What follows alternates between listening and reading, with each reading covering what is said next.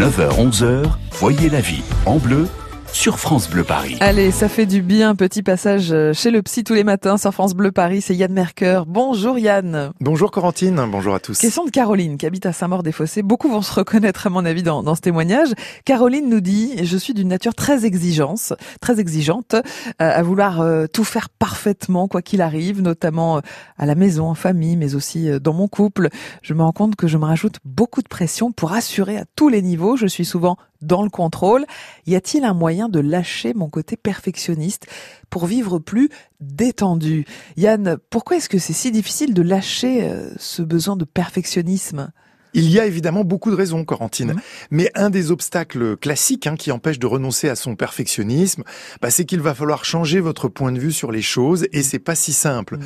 Par exemple, pour renoncer au perfectionnisme, il faut abandonner l'idée que votre valeur personnelle repose uniquement sur vos réussites. Et oui. Trop de gens réduisent ce qu'ils sont à ce qu'ils font et surtout à ce qu'ils réussissent. Donc pour être reconnus comme des personnes de valeur, bah, ils ont un besoin impératif hein, de résultats toujours impeccables.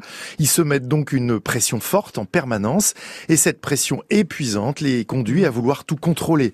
Ils n'ont plus aucun droit à l'erreur, donc on peut dire que les personnes perfectionnistes sont aussi des personnes très anxieuses. Hein. Elles cherchent à assurer pour se rassurer. Eh oui. Voilà pourquoi elles sont toujours dans l'anticipation et qu'elles veulent garder la main sur chaque détail de leur organisation qui est évidemment très planifiée. Mmh. Alors j'ajoute aussi que pour renoncer à son perfectionnisme, bah, il faut aussi souvent renoncer à la logique du tout ou rien, hein, c'est-à-dire transformer l'idée que les choses doivent être faites parfaitement, hein, parfaitement Mmh. réussies pour avoir un intérêt, et, et sinon elles n'ont aucune valeur. C'est ça le tout ou rien. Soit c'est parfait, soit c'est nul. Mmh. Et puis transformer ces croyances profondes, c'est évidemment un travail sur soi qui demande du temps et souvent un accompagnement bienveillant. Voilà pourquoi c'est pas si simple. Bon alors Yann, comment est-ce qu'on fait pour commencer à lâcher ce dictat de la réussite et du perfectionnisme? Eh bien d'abord en replaçant la perfection comme un grand but, hein, une direction, et non plus comme un objectif de chaque instant.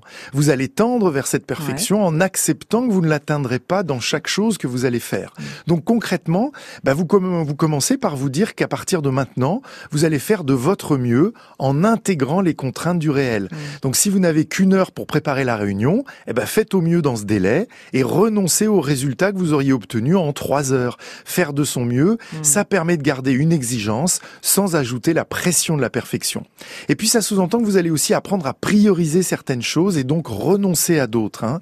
Qu'est-ce qui est le plus important pour vous quand vous faites les choses Recentrez-vous sur vos valeurs essentielles. Par exemple, ce week-end à la maison, est-ce que c'est plus important de passer une heure à jouer avec les enfants Hein, partager du temps, ou est-ce que c'est ranger tout l'appartement et maintenir l'ordre En étant plus au clair avec vos valeurs prioritaires, vous allez renforcer vos choix sans chercher à correspondre à l'image de perfection qui est fixée par d'autres. C'est évidemment à ce prix que vous allez commencer à vous sentir plus détendu. Donc souvenez-vous, hein, gérer son perfectionnisme, c'est d'abord accepter de renoncer à une image idéalisée Eh de oui. soi. Bonne journée, à demain.